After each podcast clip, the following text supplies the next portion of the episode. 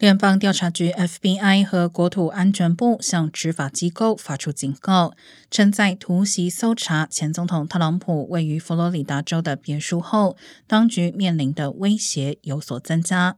国土安全部向路透社证实，已于十二号发布一份有关这些威胁的公告。有媒体报道称，这份备忘录提到的隐忧之一是有人扬言要在 FBI 总部前放置脏弹，并号召发起内战和武装叛乱。美国各机构已确认接获多起明确威胁，与棕榈滩搜查有关的司法、执法和政府官员，并且面临死亡威胁。